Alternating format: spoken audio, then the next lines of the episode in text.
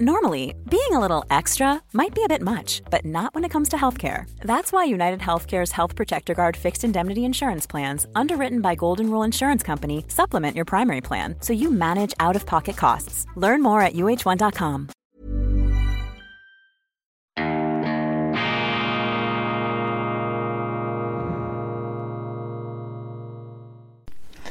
Grüezi miteinander, ganz herzlich willkommen, meine sehr verehrten Damen und Herren, bei Weltwoche Daily, die andere Sicht, unabhängig, kritisch, gut gelaunt. Bei uns ist das Glas garantiert immer halb voll. Und auch dann, wenn Sie glauben, es sei leer, dann finden wir noch etwas. Denn das ist meistens eine Frage der falschen Perspektive. Es gibt immer irgendwo noch einen Lichtstreifen am Horizont, eine gute Nachricht und ich garantiere Ihnen, wir spüren sie für Sie auf. Die Welt ist nicht verdammt, wir sind nicht verloren, keineswegs und wir senden uns hier um Kopf und Kragen gegen die Woke und Cancel Culture, gegen die Political Correctness und auch gegen den Weltuntergang. Kein Fußbreit der Apokalypse. Sie sind bei Weltwoche Daily, schweizerische Ausgabe, bereits wieder am Dienstag, dem 18. Oktober 2000 und 22 die Schweizer Medien im Banne. Der Bundesratswahl aus Ermangelung anderer innenpolitischer Themen. Schlürfen sie begierig, fast ein bisschen verzweifelt alles auf, was sich ihnen da darbietet mit Blick auf den, letzten, auf den nächsten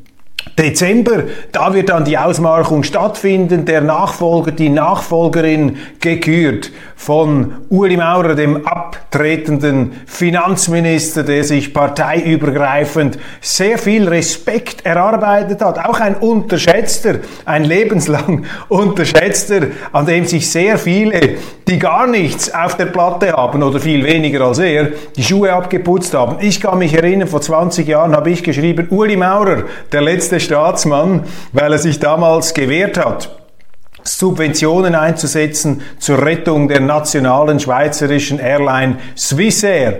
Und ich habe das als, glaube ich, einziger Journalist im Land gelobt. Frisch gebackener Weltwoche, Chefredaktor kritisch beäugt und natürlich schon unter Verdacht, heimliche oder eben nicht so heimliche Sympathien für die SVP zu hegen. Die habe ich auch, die hatte ich auch. Und zwar deshalb, weil ich mich immer geärgert habe, mit was für einer unqualifizierten Herablassung sich die Medien an dieser SVP abgearbeitet haben. Die SVP, eine liberal-konservative Partei, eine Partei der Berufstätigen, der Werktätigen, der normalen Schweizerinnen und Schweizer, des Bürgertums, auch des kleineren Bürgertums, nicht der äh, nur äh, Zürichberg-Bewohner. Und das ist immer irgendwie gegen diese SVP in Anschlag gebracht worden. Natürlich auch der bäuerlich-landwirtschaftliche Hintergrund. Auch da haben die urbanen Journalisten immer etwas die Nase gerümpft. Und da ich ja selber aus einer einfachen Bürzerfamilie komme. Mein Vater war Maurer, ich bin zwischen Zementsäcken aufgewachsen, allerdings war ich da nicht so gut zu gebrauchen im Baugewerbe, darum habe ich mich auf den Journalismus konzentriert oder in den Journalismus hineingerettet, je nach Blickwinkel. Ich stamme auch aus so einer Familie. Und äh, diese Familien, diese äh, bürgerlichen, diese äh, werktätigen Menschen in der Schweiz, die sind eben das Rückgrat unseres Landes und auch, wenn man so will, ähm, ein Sammelsurium, ein Ensemble von Alltagsvernunft, Common Sense. Und dieser Common Sense ist oftmals den abstrakten Hirngespinsten und Spintisierereien der Medien und der Intellektuellen vorzuziehen. Also Uli Maurer, der unterschätzte, der jetzt bewundert wird, der jetzt gerühmt wird, zu Recht. Man darf ihn auch nicht überschätzen, aber er hat hier sicherlich äh, die Leute beeindrucken können, auch die, die ihm das nicht attestiert haben. Ich damals wurde fürchterlich zusammengestaucht, als ich ihn als letzten Staatsmann bezeichnet habe. Der Eigentümer und Verleger des Ringier Verlags, Michael Ringier, hat sogar eigens in einer seiner Zeitungen ähm, zu Protokoll gegeben, wer also Uli Maurer für einen Staatsmann halte er meinte mich, der müsse dann schon noch intellektuell zulegen. Nein, eben nicht intellektuell zulegen. Intelligenzmäßig ist das eben die richtige Einschätzung gewesen und Michael Ringe wollte eben intellektuell sein, aber intellektuell ist eben nicht gleich intelligent und äh, studiert ist auch nicht gleich gescheit. Also man muss einfach das Gescheite sagen und das war damals offenbar der Fall. Michel Blöchliger, die Regierungsrätin des Kantons Nidwalden, hat nun nach Heinz Stenler, dem Regierungsrat aus Zug, ihre Kandidatur angemeldet für die Nachfolge von Ueli Maurer. Ich kenne sie nur flüchtig, Sie wird äh, gelobt als sehr gute Politikerin. Sie ist Anwältin. Sie hat auch im Ausland gelebt. Sie ist, ähm, fällt auf mit auch nicht immer konventionellen Auffassungen. Heinz Denner, der Mann aus Zug, von dort her natürlich ähm, gewohnt, eine erfolgreiche Wirtschaftspolitik zu betreiben. Der Kanton Zug ist ja von einem einstigen Armenhaus, allerdings schon lange her, zu einem der reichsten Geberkantone der Schweiz geworden. Auch wichtig, dass die Geberkantone im Bundesrat vertreten sind und nicht einfach nur die Nehmerkantone im Finanzausgleich. Es kann also nie schaden, wenn im Bundesrat auch Leute vorhanden sind, die wissen, wie man Geld verdient, nicht einfach nur, wie man es ausgibt. Das ist ja die die Krankheit, die Seuche unter den meisten Politikern. Sie sind unglaublich kreativ, wenn es darum geht, Geld auszugeben, aber wenn man dann sparen muss oder wenn man Geld verdienen muss, da hört es dann schnell auf mit der Kreativität und mit der Vorstellungskraft. Michel Blöchliger hat da an historischer Stätte in einem Bannersaal ihre Kandidatur Wilhelm Tell-mäßig äh, bekannt gegeben und das wird jetzt innerhalb der SVP-Gremien dann kritisiert äh, und, äh, und äh, analysiert werden, so muss ich es sagen, nicht kritisiert werden, analysiert werden, vielleicht auch kritisiert werden und äh, das ist im Moment der Prozess, wie er läuft. Ich habe hier einfach immer die gleiche Position, die es zu wiederholen gilt. Das Wichtigste, die entscheidende Priorität jetzt mit Blick auf diesen Bundesrat ist, ihn wieder außenpolitisch einzurenken. Das ist hier etwas das Problem dieser jüngsten Kandidaturen. Das sind keine erfolgreichen Außenpolitiker, die haben sich auch nicht besonders mit der Außenpolitik auseinandergesetzt. Im Grunde sollte man das auch nicht als Schweizer Politiker. Die beste Außenpolitik ist im Grunde keine für die Schweiz. Eine Wirtschaftspolitik. Die Schweiz muss einfach ihre Neutralität verfolgen. Das war und das ist eigentlich das Gebot, das oberste Gebot unserer Außenpolitik. Aber der Bundesrat unter der Führung von Bundespräsident Ignazio Gassis, einem sehr sympathischen und menschlich angenehmen Politiker, einem Arzt, einem Mediziner, aber leider nicht sehr führungserfahren und auch nicht sehr standfest in seinen Positionen, leider etwas quecksilbrig unterwegs, aber Sie spüren es bei allen inhaltlichen Differenzen, habe ich eine Sympathie für Ignazio Cassis. Ich beteilige mich auch nicht an den Versuchen, die jetzt im Bundesrat hinter den Kulissen laufen, um ihn abzuschießen, um ihn abzusägen. Für mich hat Ignazio Cassis bereits Großartiges geleistet, indem er auch nicht ganz freiwillig, das institutionelle Rahmenabkommen beerdigte. Aber er hat einen Kapitalfehler gemacht, unterstützt nicht gehindert von seinen Kollegen im letzten Februar, als er die EU-Sanktionen gegen Russland eins zu eins übernommen hat, dadurch die Schweiz zur Kriegspartei gemacht hat und die Neutralität auf eine Art und Weise verbeult hat,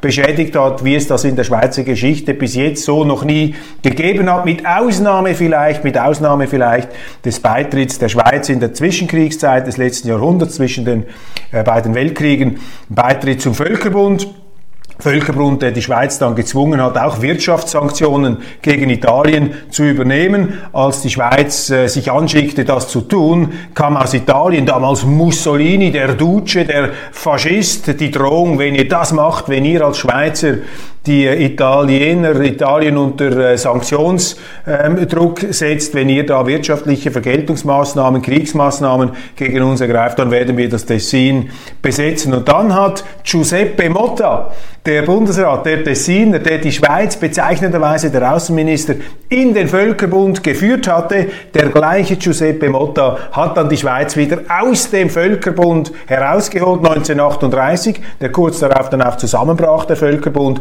Und zu Beginn des äh, Zweiten Weltkriegs war die Schweiz dann gerade noch rechtzeitig zurückgekehrt zur integralen, bewaffneten Neutralität, zur immerwährenden Neutralität, also nicht zur fallweisen, situativen Neutralität, wie die Schweden, wie die Österreicher, wie die Finnen das praktiziert haben und jetzt nicht mehr praktiziert, äh, praktizieren werden durch den NATO-Beitritt. Also hier hat die Schweiz auch schon einmal ähm, fast die Kurve verloren, aber dann doch noch gekriegt und jetzt sind wir in einer ähnlichen Situation und die Frage ist einfach, wird Ignazio Cassis seinem Fehler mit ähnlicher Größe, wie das damals Giuseppe Motta getan hat, auch wieder rückgängig machen, zugeben und korrigieren. Wir wissen es nicht, aber wichtig ist, dass eben die Person, die für die SVP in diesen Bundesrat einzieht, die sich das auch antut, dieses Ganzkörperkorsett einer fremdbestimmten Tagesplanung mit ungezählten Sitzungen, ich könnte mir vorstellen, auch sehr unproduktiven Sitzungen, natürlich enormes Prestige,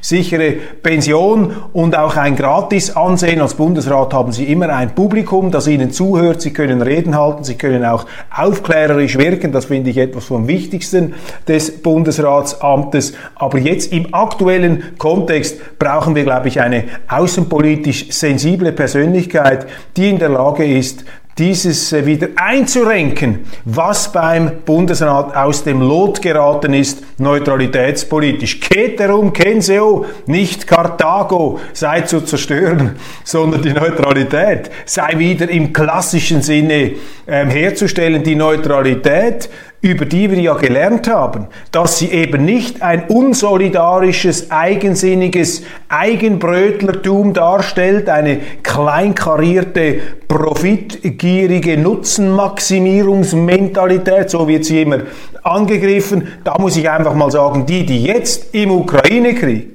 den ganz großen Reibach machen, die ganz große Kohle machen, das sind nicht die Schweizer, meine Damen und Herren, das sind die Amerikaner.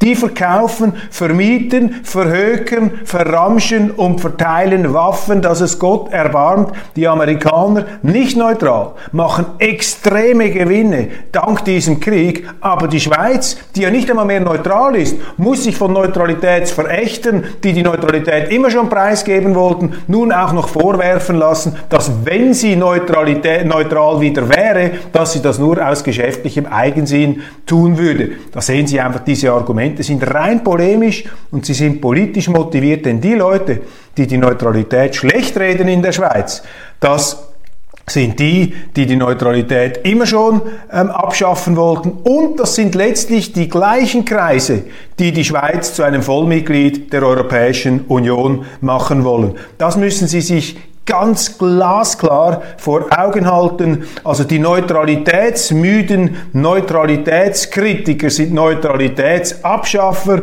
weil sie EU-Turbos sind, weil sie in die Europäische Union hinein wollen mit der Schweiz. Das sind auch die gleichen, die ein institutionelles Rahmenabkommen wollen. Mit großer Unehrlichkeit wird da argumentiert. Man sagt, man möchte dieses Rahmenabkommen, diese institutionelle Anbindung ähm, verwirklichen, um die Unabhängigkeit der Schweiz zu gewährleisten. Aber warum sind dann all die, die in die EU wollen, für ein Rahmenabkommen? Die, der EU-Beitritt ist ja das Gegenteil der Unabhängigkeit. Dann sind sind sie einfach eingespannt und eingebunden in diese Basar-Mechanismen, auch in diese sehr machtpolitischen, entscheidungswillkürlichen ähm, ähm, ja, relativen Großmachtstrukturen in Europa, da wäre die Schweiz einfach komplett nicht mehr bei sich selbst, nicht mehr das, äh, was die Schweiz eigentlich ausmacht, nämlich selbstbestimmt mit maßgeschneiderten politischen Lösungen, die eben gemacht werden von den direkt Betroffenen in unserem Land, von den Bürgern und Bürgerinnen, von den Kantonen und eben nicht ex cathedra da eingeflogen werden aus irgendwelchen Glaspalästen von Leuten gemacht, die überhaupt keine Ahnung Ahnung haben über die Lebenswirklichkeit in unserem Land. Das dokumentieren sie auch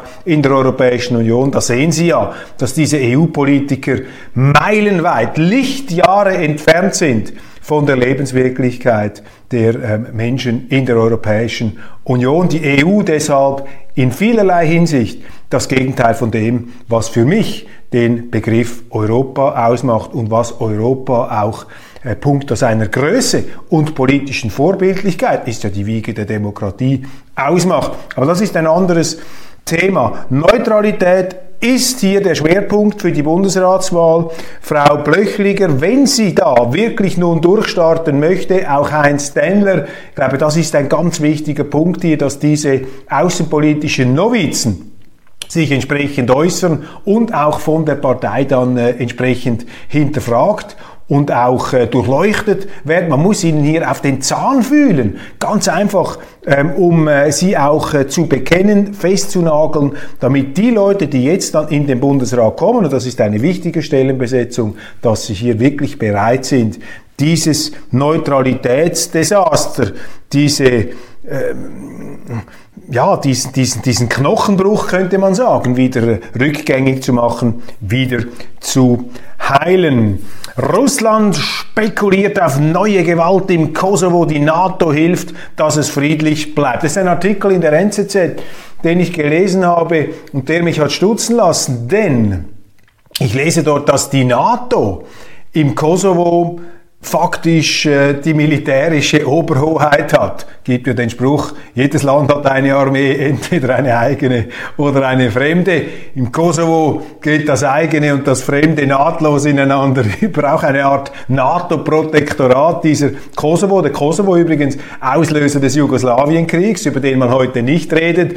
Der NATO-Angriff damals auf Jugoslawien, auf Serbien, fürchterliche Bombardierungen der serbischen Hauptstadt Belgrad, das hat man irgendwie alles aus dem kollektiven Gedächtnis des Westens gestrichen. Ein nicht minder brutaler Angriff auf ein souveränes Land, wie das, was Putin gemacht hat gegenüber der Ukraine. Übrigens, die Russen haben das sehr, sehr genau studiert, was die NATO damals in, der, äh, in dem ehemaligen Jugoslawien gegen Serbien veranstaltet hat. Und Putins Argumentation, wie er da seinen Angriff rechtfertigt und schönredet, das ist eins zu eins Copy-Paste. Genau das das gleiche Argument, das damals die NATO gebracht hat. Wir müssen dem unabhängigen Kosovo helfen, wir müssen einen Genozid verhindern, wir müssen hier die Machtübernahme vom faschistischen Jugoslawen, was auch immer, von Serben, von serbischen Nazis, dem müssen wir einen Riegel schieben. Also das können Sie eins zu eins ähm, in die Ukraine übertragen. Da schenken sich die Großmächte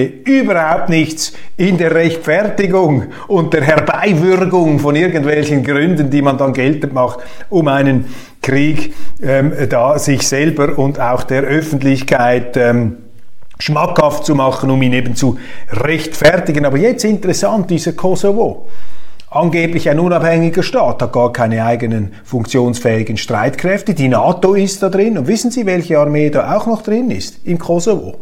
Richtig, die Schweizer Armee. Ich bin ein Gegner von diesem Auslandeinsatz, weil ich sage, was hat denn die Schweizer Armee im Kosovo zu suchen? Das ist doch nicht, das ist doch nicht ein Kanton der Schweiz, wobei man könnte gelegentlich auf die Idee kommen, dass der Kosovo ein Schweizer Kanton ist, wobei die Kosovaren, ich kenne viele, das sind tolle, tüchtige, bodenständige Leute. Es gibt immer Ausnahmen, es gibt auch nicht so sympathische Schweizer, aber ähm, Kosovo ein tolles Land, da gibt es überhaupt nichts zu sagen aber falsch, dass die Schweiz dort militärisch Präsenz markiert und wenn doch schon die NATO, wie die NZZ hier schreibt, insgesamt für Ordnung sorgt, dann ist eben dieser Schweizer Außeneinsatz auch wieder ein Sargnagel für die Neutralität. Denn wie können wir denn das wieder begründen, dass die Schweiz sich hier im Kosovo gemeinsam mit der NATO einen Auslandeinsatz teilt? Das ist doch ein Ort, das ist doch eine Gegend, eine Geländekammer, wo die Schweiz nun gar nicht, also zu allerletzt sein sollte, ähnlich wie der UNO-Sicherheitsrat. Dort haben wir auch nichts zu suchen, aber wir sind jetzt halt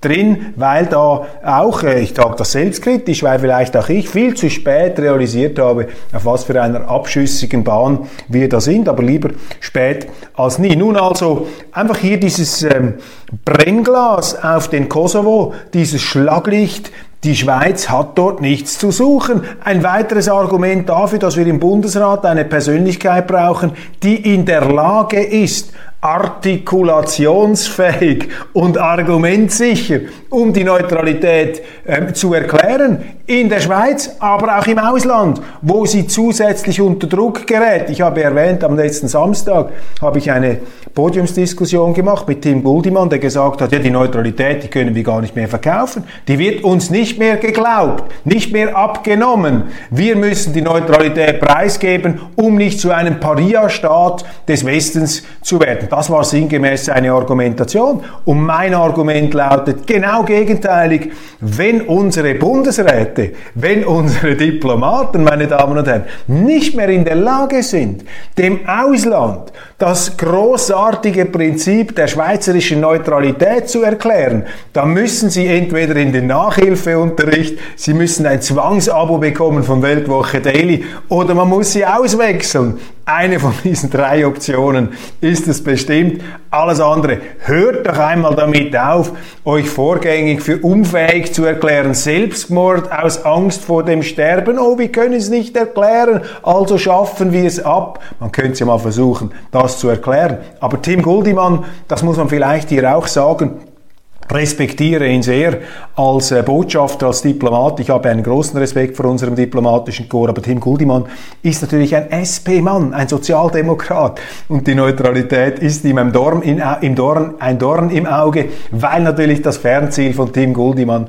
auch darin besteht, die Schweiz in das angebliche Nirvana EU zu führen. Der hat einfach noch nicht gemerkt, dass die EU da eine fast schon äh, gelegentlich äh, politische ähm, wie sagt man dem? Das ist so eine Art ein, ein ein, ein, ein, ein Zerfallsprodukt, ein politischer Zerfallsorganismus ähm, ist und dass man deshalb die Schweiz hier, die bei allen Unzulänglichkeiten institutionell gefestigt ist, nicht an so etwas äh, Unausgegorenes und mit sich selber auch nicht im Reinen stehendes Gebilde andocken sollte. Also ein weiteres Argument für die Neutralität. Ideologie oder Pragmatismus, was weitere fünf Jahre Xi Jinping für Chinas Wirtschaft bedeuten. Die Medien spitzen ja die Griffel und pflanzen die Bajonette auf, um jetzt nach Russland, den anderen Weltbösewicht, nämlich China, in die Knie zu zwingen und sie versuchen uns geistig auch schon einzustellen auf diese neue Konfrontation. Ich halte überhaupt nichts davon. Ich habe eine ganz andere außenpolitische Vision für die Schweiz, friedliche Koexistenz. Und ich glaube, wir würden in China mehr auch Positives bewirken, wenn wir China positiv und respektvoll begegnen und mit einem begründeten Respekt, denn die Chinesen, das dürfen wir nicht vergessen, haben die größte Leistung puncto Menschenrechte der letzten 40 Jahre hingekriegt, indem sie nämlich durch marktwirtschaftliche Reformen über 800 Millionen Menschen aus absoluter Armut in einen relativen Wohlstand geführt haben. Und das ist eine Leistung, eine menschenrechtliche Leistung, die viel zu wenig gewürdigt wird.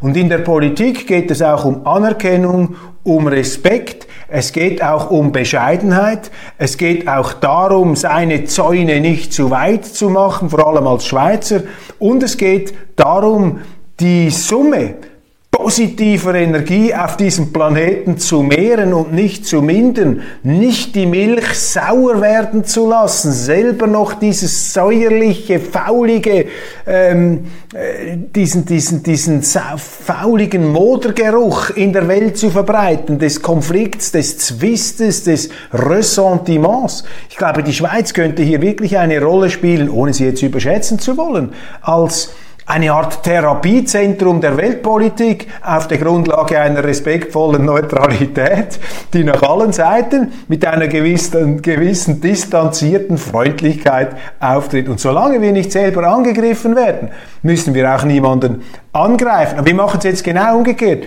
Wir greifen Länder an, die uns eigentlich nicht so leide tun, zum Beispiel Russland oder China mit der außenpolitischen Strategie von Bundesrat, Bundespräsident Gassis, die ja in China eine massive Verstimmung ausgelöst hat. Die Milch hat sauer werden lassen. Gleichzeitig aber wehren wir uns nicht gegen die, die uns tatsächlich schaden, nämlich die Europäische Union, die uns ja sagt, die unsere Studenten diskriminiert, die unsere Börsen diskriminiert, die alles Mögliche diskriminiert auf der Grundlage von Fake News, Übrigens, davon konnte ich mich überzeugen, als ich mit den Bildungspolitikern der EU in Brüssel mich unterhielt. Also da sind wir dann von einer geradezu Mahatma Gandhi, Mahatma Gandhi, Entschuldigung, Mahatma Gandhi-mäßigen Zurückhaltung und äh, pazifistischen ähm, Friedlichkeit.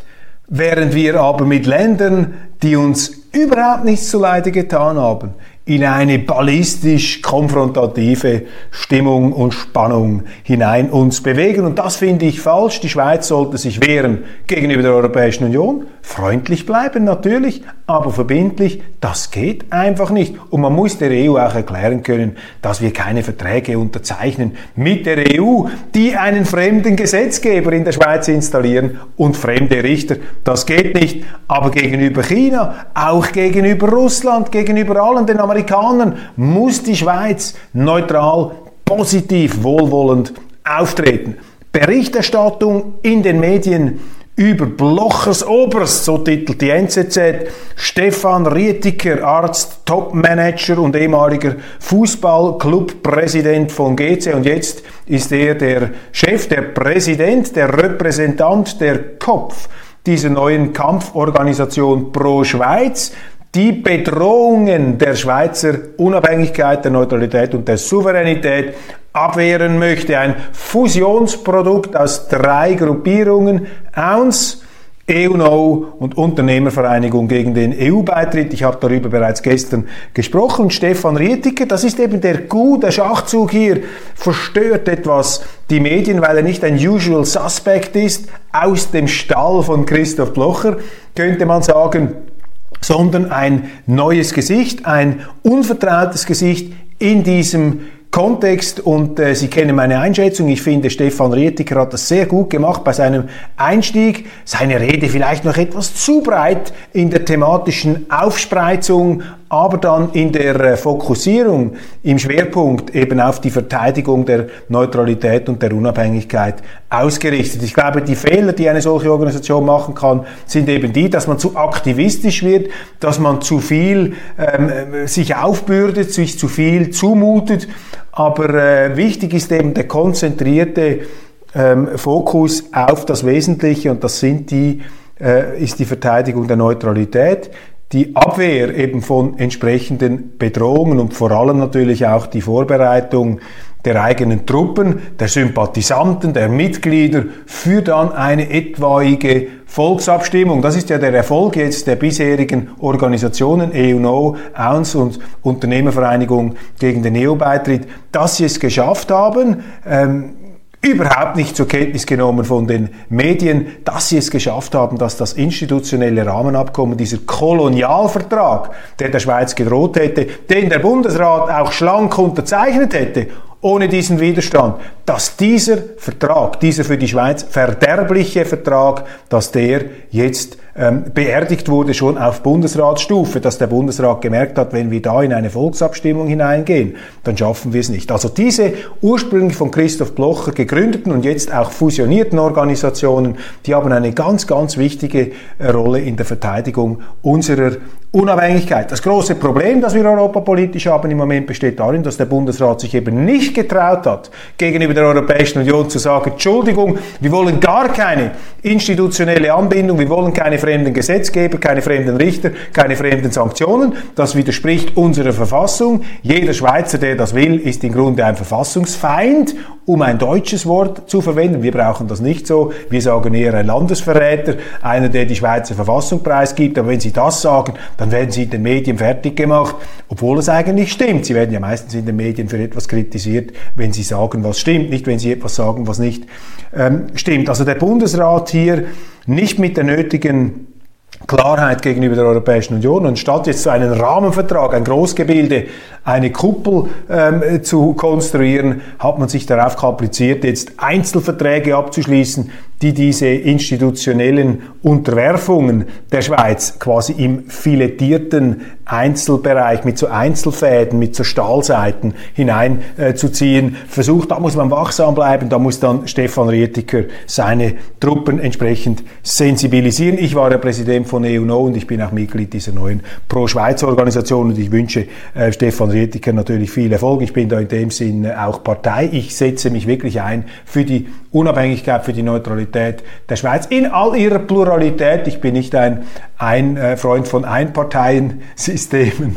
Ich bin ähm, zwar selber konservativ, liberal-konservativ, aber äh, ich äh, diskutiere auch gern mit Linken und mit Grünen. Das ist äh, gar nicht so schwierig, weil ähm, ich das Gefühl habe, dass äh, die Stärke der Konservativen in der Überlegenheit ihrer Argumente besteht. Jenseits der Zeitenwende, Europa war immer mehr als nur ein Kontinent, nämlich eine Mission. Habe ich einen Artikel gelesen, auch in der NZZ. Das finde ich gefährlich, äh, wenn sich die EU da zur Mission adelt etwas sehr Ausgrenzendes, Herabsetzendes. Im Tagesanzeiger Hubert Wetzel mit einer ähm, lichtblickartigen Erkenntnis, die NATO ist sehr wohl Kriegspartei.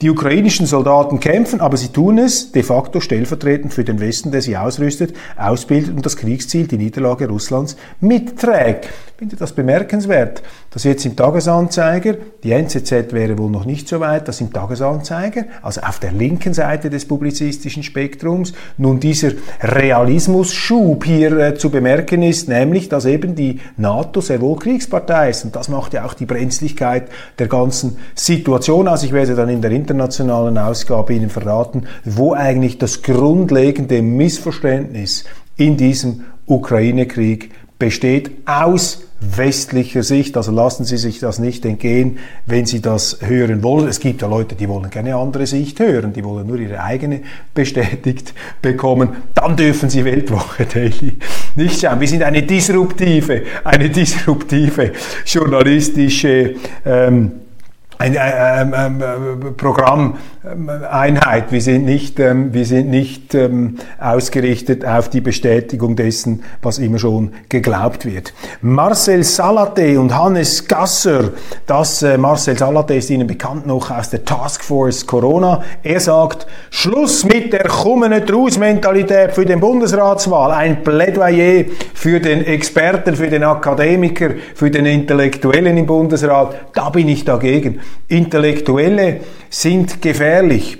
Intellektuelle neigen dazu, den eigenen Verstand, die Vernunft zu überschätzen. Sie sind sich der Grenzen der eigenen Verstandestätigkeit oft zu wenig bewusst. Sie sind fasziniert von Ideen, von Abstraktionen und sie sind notgedrungen weit entfernt von der Lebenswirklichkeit der Leute. Wir brauchen keine Experten im Bundesrat. Wir brauchen vernünftige, integre Leute, die offen sprechen, die zu ihren Werten stehen und die das in den Bundesrat hineintragen, wofür sie mandatiert worden sind durch ihre Parteien, die wiederum von ihren Wählern mandatiert sind. Also muss ein guter Bundesrat das in den Bundesrat hineintragen, was eine relevante Zahl von Schweizerinnen und Schweizern über die eigene Partei in diesem Bundesrat verkörpert sehen möchte. Das ist wichtig. Und nicht dieses Expertenzeug. Ist wieder typisch, dass eben die Experten finden, es muss ein Experte in den Bundesrat. Es möchte natürlich jeder direkt repräsentiert worden, aber das ist etwas, ähm, das ist etwas äh, der falsche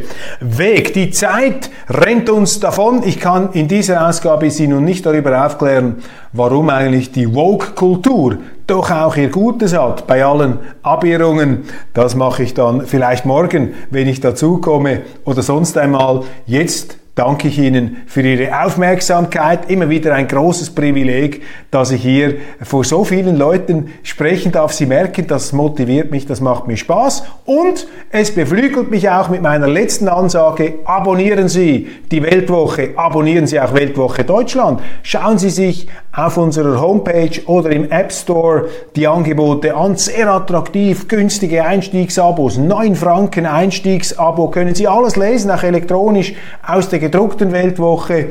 Und abonnieren Sie auch diesen YouTube-Kanal, falls Sie Weltwoche Daily auf YouTube anschauen. Wir sind ja nun wirklich ganz nahe dran bei 100.000. Hätte ich nie gedacht, dass wir das schaffen. Vielen, vielen herzlichen Dank für diesen Vertrauensbeweis und seien Sie versichert, dass ich alles daran setze, dieses Vertrauen nicht zu enttäuschen. Bitte helfen Sie mir dabei, indem Sie auch kritisches Feedback bringen. Sie können auch Unflätigkeiten schreiben. Ich habe nichts dagegen, wenn einer sagt, du bist ein Trottelköppel oder was du da erzählst, ist das allerletzte. Ja, dass, wenn das authentisch ist, wenn das Ihrem ehrlichen Empfinden entspricht, dann sollen Sie es auch zum Ausdruck bringen. Das ist ja auch eine Rückkoppelung, die man dann zur Kenntnis nehmen kann. Machen Sie es gut. Wir sehen uns morgen Mittwoch wieder. Ich freue mich jetzt schon.